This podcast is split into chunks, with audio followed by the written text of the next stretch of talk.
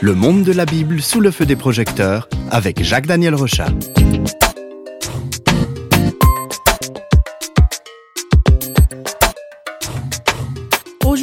C'est l'exploration du livre de l'Exode que nous allons faire, ce livre important qui fait suite au récit de la Genèse dans la Bible. Alors Jacques-Daniel Rochard, rien qu'avec le nom Exode, on se doute un petit peu du contenu, mais parlez-nous d'abord du contexte historique de ce livre de l'Exode. Alors effectivement, le livre de l'Exode nous conduit à retourner en Égypte environ 1500 ans avant Jésus-Christ. Ça veut dire qu'il y a environ 3500 ans, c'est quand même impressionnant. Mhm. À cette époque, l'Égypte est dans dans sa période la plus prospère. C'est un peu un nouvel empire qui se forme, c'est ce qu'on appelle du reste le nouvel empire. Il y a un renouveau national, culturel et artistique, et de grandes constructions sont réalisées, dont par exemple le somptueux temple de Luxor que beaucoup de touristes vont voir en Égypte. Et la Genèse nous raconte que les descendants d'Abraham viennent dans ce pays pour échapper à une terrible famine. Au début, c'est une famille élargie d'immigrants, environ 70 personnes euh, qui reviennent en Égypte. Et puis rapidement, ce groupe prospère, donc cette famille se développe et commence à remplir l'Égypte. La jalousie se met en marche et cela va conduire au projet d'anéantir ce nouveau peuple. Alors pour nous, quand on pense à, l'Égypte ancienne, on voit plutôt le côté euh, les belles pyramides, les, grandes fresques de hiéroglyphes. C'est une vision peut-être un petit peu romantique.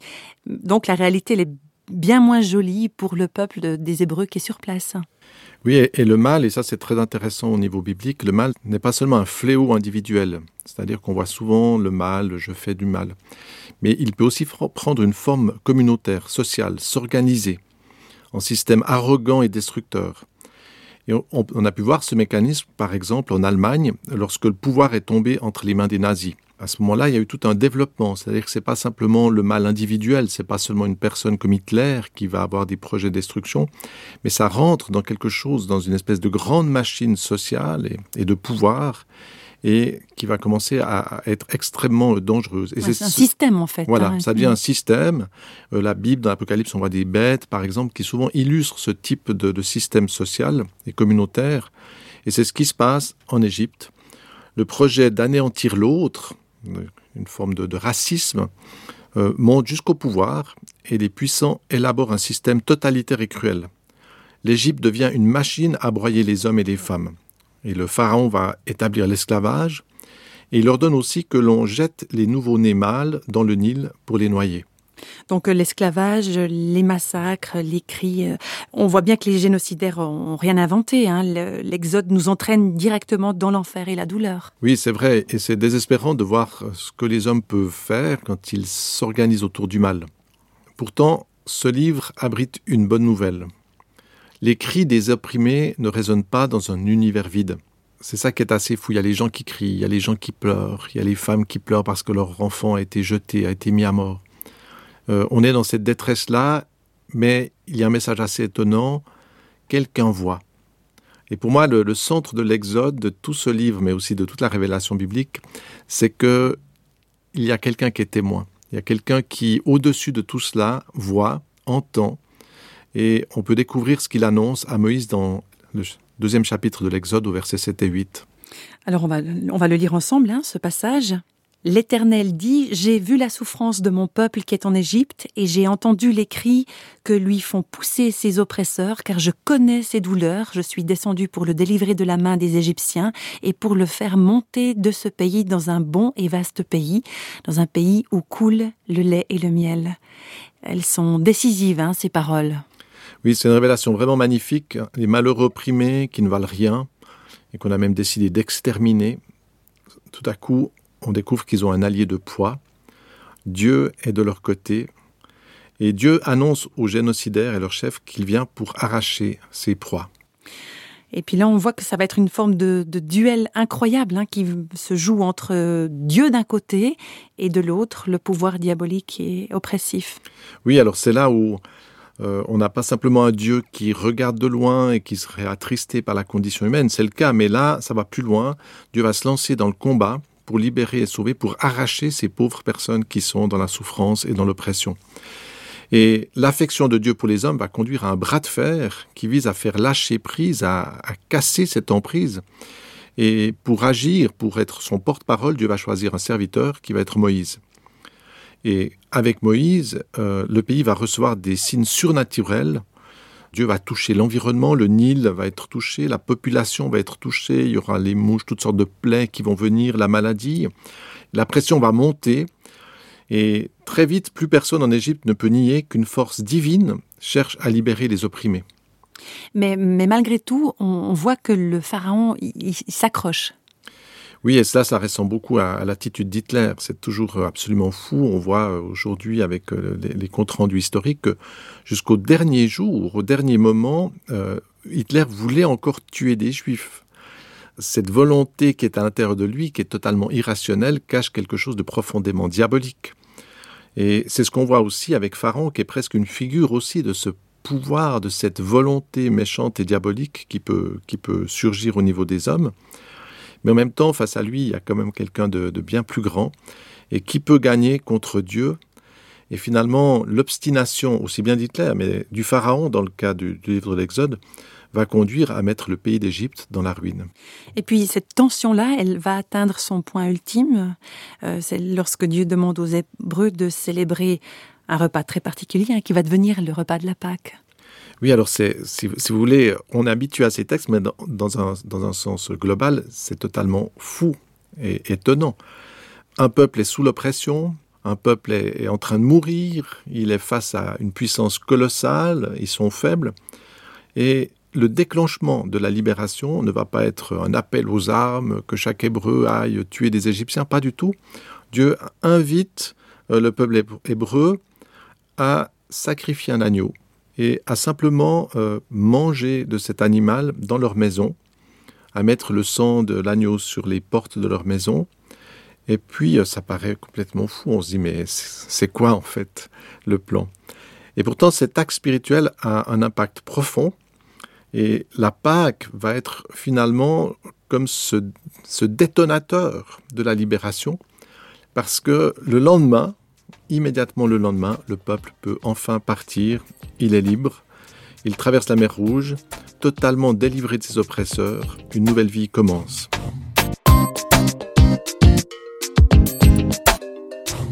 La nouvelle vie, c'est la vie parfaite, c'est euh, le paradis sur terre qui commence à ce moment-là? Alors, euh, c'est vrai qu'il y a, cette joie de la libération qu'on trouve dans le chapitre 15, mais cette libération ne va pas conduire le peuple des Hébreux dans l'abondance, dans le pays où coule le lait et le miel. On peut dire au contraire, les Hébreux se retrouvent d'abord dans un désert, cet espace aride. On peut se dire, mais c'est étonnant, ils sont libérés de l'Égypte. Et... et Dieu avait promis un pays rempli de lait et de miel. Voilà. Et puis en même temps, il y a une espèce de sas entre deux, mhm. qui est justement ce lieu de désert, de solitude. Parce que dans le désert, le peuple a un rendez-vous. Et ça, c'est aussi important. Il doit découvrir la, la vraie nature de Dieu. C'est-à-dire qu'on se rend compte que le peuple hébreu n'était pas tellement différent des Égyptiens dans sa mentalité et il va devoir apprendre la dépendance de la foi. C'est là qu'il va recevoir des règles de vie, hein, par exemple comme les dix commandements qu'on connaît, qu'on connaît bien et qui ont servi de fondement indispensable aux sociétés. C'est aussi dans le désert qu'il va, va apprendre et qu'il va devoir construire une espèce de tente de la rencontre, le tabernacle, cette espèce de tente euh, spirituelle, cet espace qui va manifester la présence de Dieu au milieu de son peuple. Il y a tout un apprentissage, c'est-à-dire que dans ce désert, c'est en même temps un dépouillement, de, choses euh, justement liées à, la violence, à la méchanceté, à, des choses qui sont dans l'homme, et la découverte de quelque chose d'autre, de différent. Et c'est totalement différent par rapport aux croyances, par rapport à l'idolâtrie de l'Égypte ou d'autres pays. On se rend compte que le peuple est dans une découverte de quelque chose de nouveau, et avec surprise, il découvre qui est Dieu. Et quand on, on découvre qui est Dieu dans la Bible, on est vraiment surpris parce que c'est pas du tout celui qu'on imagine. Donc c'est cet amour de Dieu qui est découvert à ce moment-là, la nécessité de lui, faire confiance à Dieu aussi, euh, le respect du prochain, tout ce qu'on voit dans ces différents commandements. Est-ce que on peut dire en quelque sorte que le livre de l'Exode conduit à découvrir les, fondements de la foi juive et chrétienne? Oui, beaucoup de gens pensent que la Bible est pleine de conseils religieux, de commandements, etc. Alors qu'en réalité, euh, il y en a quelques-uns, mais c'est absolument, c'est minoritaire. la révélation de Dieu se fait beaucoup par justement des récits, par des aventures, par des expériences que des gens ont vécues. Et le livre de l'Exode est fondateur parce que justement, Dieu ne se fait pas connaître par des espèces de règlements, non, il se fait connaître parce qu'il libère son peuple, parce que c'est celui qui fait sortir les opprimés de l'esclavage, c'est celui qui va euh, soulager, apporter la vie, la joie. Et on voit très bien ce changement. Dans l'Exode, on voit cette transformation. C'est pour ça qu'on dit l'Exode, c'est pas seulement de changer de pays, mais c'est vraiment un passage d'une condition d'opprimé, d'une condition d'esclavage, à une dimension de liberté. Et qu'est-ce que les Juifs apprennent dans l'Exode? Qu'est-ce que Dieu désire pour eux? Je trouve ça assez excellent parce qu'ils étaient esclaves, ils devaient travailler sept jours sur sept, il n'y avait aucun repos. Et puis Dieu leur dit, eh bien maintenant, je vous invite au repos. Et c'est là que le Shabbat, par exemple, va être euh, instauré. C'est-à-dire que Dieu dit aux Hébreux, ben moi, je vous invite à célébrer le repos. Et je sais qu'il y a beaucoup de gens qui aiment les vacances, en tout cas c'est mon cas aussi. Euh, la satisfaction d'entrer euh, à la fin d'une semaine, d'avoir le week-end, eh bien ça, découle. Et même si les sociétés ont, instauré le Shabbat ou le, le, samedi et le dimanche, ça vient directement de cette révélation-là. Dieu ne nous invite pas à vivre un travail continuel, d'être les esclaves de cette création, mais on t'invite, je t'invite à être dans le repos. Et puis en plus, qu'est-ce qu'il leur demande? Il leur demande aussi de célébrer des fêtes. Et quand on voit qu'est-ce que c'est le, judaïsme dans son essence, eh bien, c'est le repos, c'est la communion, la fraternité et la fête. Et ça, c'est quand même absolument excellent. Et ça, c'est le message de l'Exode, de cette révélation-là.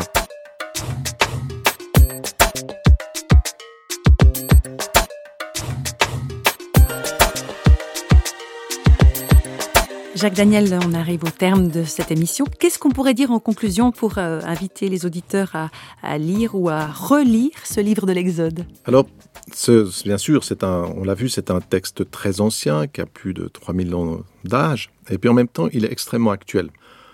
Euh, beaucoup de gens, et je pense que c'est quelque chose qui est devenu très oppressif aujourd'hui dans les médias, la culture.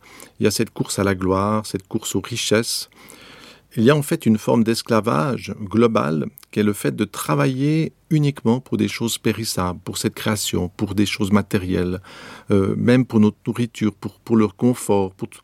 En fait, beaucoup de gens, et même quasiment presque malheureusement la totalité des gens sur la Terre, sont pris dans cette espèce d'engrenage, cet esclavage de travailler pour cette création.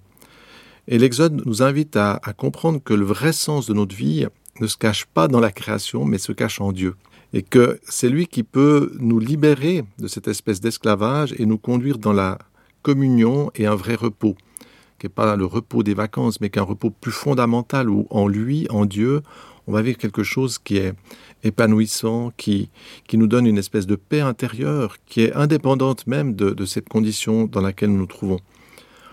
L'Exode préfigure ainsi euh, l'œuvre que le Christ va réaliser. On a parlé de cet agneau qui a été mis à mort et qui a permis aux Juifs, de, aux Hébreux de quitter l'Égypte. Eh bien, c'est une préfiguration de ce que le Christ va faire. Il sera présenté comme cet agneau qui donne aussi son sang et sa vie pour libérer, pour amener la vie, pour nous permettre de sortir de cet esclavage. Donc, le livre de l'Exode, il faut le lire et le méditer parce que c'est un livre qui nous invite à entrer dans une dimension nouvelle et cette dimension nouvelle, c'est la plus belle chose qu'on puisse découvrir.